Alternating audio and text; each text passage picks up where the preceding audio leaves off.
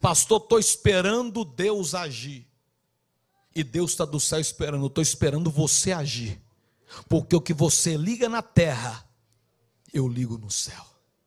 Quantos empresários começam o negócio para cima, aí depois as dificuldades surgem, e aquilo vai perdendo a sua essência, aquilo vai perdendo o brilho, o sangue no olho.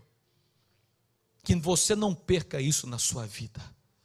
Pode surgir Pedro, pode surgir espada, mas Jesus ele nunca vai te abandonar.